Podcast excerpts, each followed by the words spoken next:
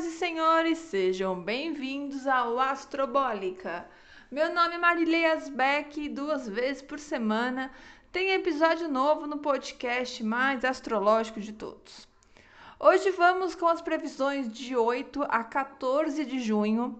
Lembrando que as datas e horários que eu uso aqui são em base ao horário de Brasília. E se você estiver em outro país, é só ajustar essas previsões para o seu fuso horário.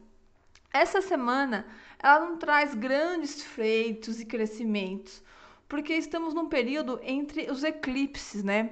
Dando a ilusão de que todas as coisas ganham uma certa sombra, não tendo o destaque que a gente gostaria que tivesse. Então não é uma semana de lançamentos, de inícios, tá bom? Quem vem protagonizando essa semana é o Rei dos Mares, Netuno, que na astrologia está relacionado à ilusão, à imaginação, à loucura, à ficção. Tudo que é efêmero pertence a esse campo de Netuno. O primeiro aspecto principal aí tem o ápice na madrugada da quinta-feira, no dia 11, mas já inflama nessas né, intenções na terça, quarta e expande um pouquinho para sexta-feira, que é o Sol em Gêmeos, entrando aí no último decanato, tá? Em quadratura com Netuno no signo de Peixes. Então temos aí um aspecto que, que traz incertezas e indefinições, como se a gente já não estivesse vivendo poucas, né? A tendência, na verdade, é que isso ganhe força nessa semana, porque o Sol ilumina a imaginação de Netuno, só que por um lado negativo, né?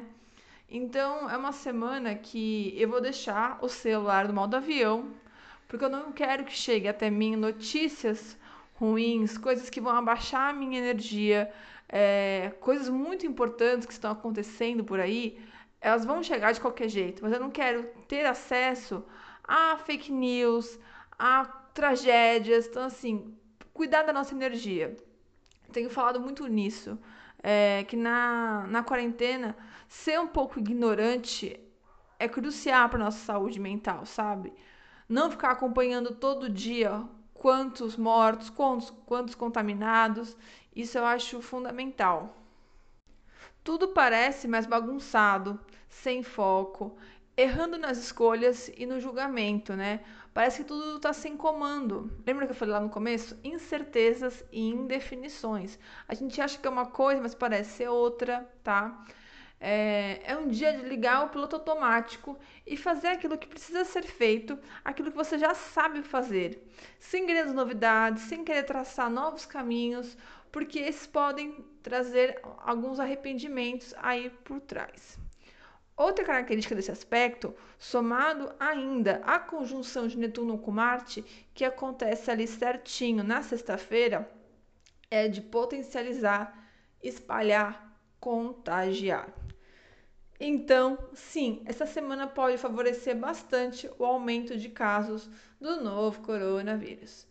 Então, continuem com todos os cuidados, as medidas restritivas e ignorando o que o presidente fala. Sexta-feira, né? Então, tem Netuno e Marte aí, que dá coragem, que dá impulso, mas para um âmbito é, lírico que dá força para aquilo que é efêmero correr. Por isso que a doença, é, as coisas mais negativas, elas podem estar tá com uma força maior nessa sexta-feira.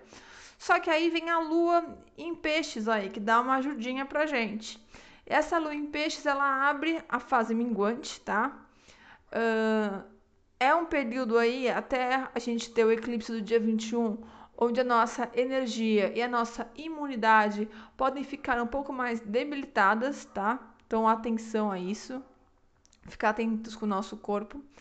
Mas traz aí também um ar de insegurança, de não saber o que está acontecendo, mas aproveita essa energia porque ela traz uh, uma expectativa de sonho, de romance, em pleno Dia dos Namorados tomando só o cuidado para não ficar lembrando de coisas do passado, não fomentar brigas, né?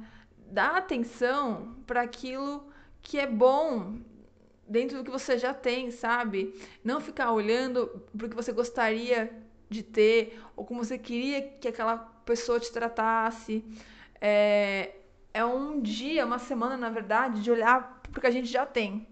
E se você está solteiro nesse dia dos namorados, é, faça desse dia uma oportunidade muito boa para curtir a sua companhia, sem ficar se lamentando. Sabe aquelas pessoas que precisam estar com alguém e que sofrem por não ter essa parte afetiva com muita projeção? Então, esse dia é de fazer coisas boas para você, tá? Porque essa sexta-feira ela tem uma energia de ser memorável pelo amor naquele sentido mais poético de contos de fadas, sabe?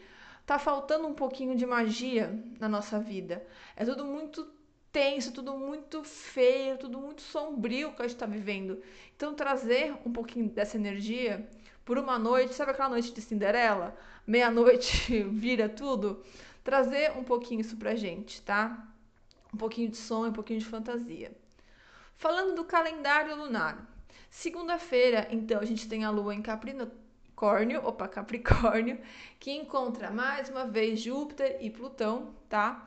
O que traz um certo desconforto, porque tem aquela sensação de que algo não está certo. Mas é porque você está se transformando, e isso é inevitável, né?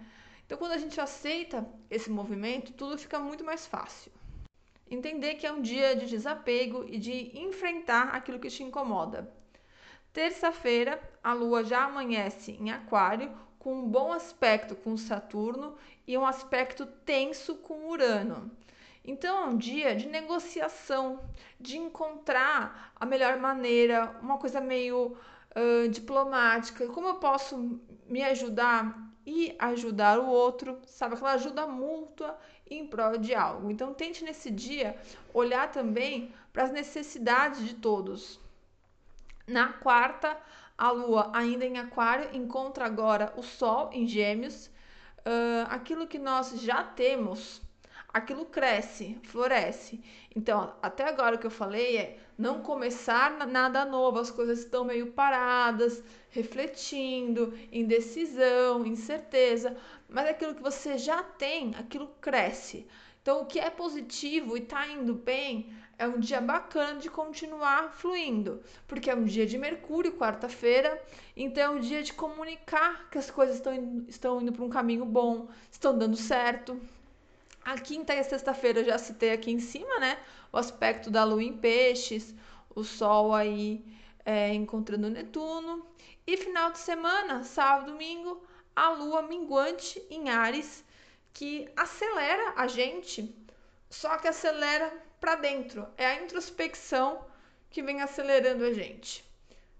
Então, é o momento de peneirar aquilo que não tem mais espaço e jogar fora. É a limpeza, é o filtro. Antes do próximo eclipse do dia 21, a gente tem que estar tá se preparando para chegar lá. É um dia de alterar parte daquilo que você acha que é, mas que não combina, na verdade, com a sua essência.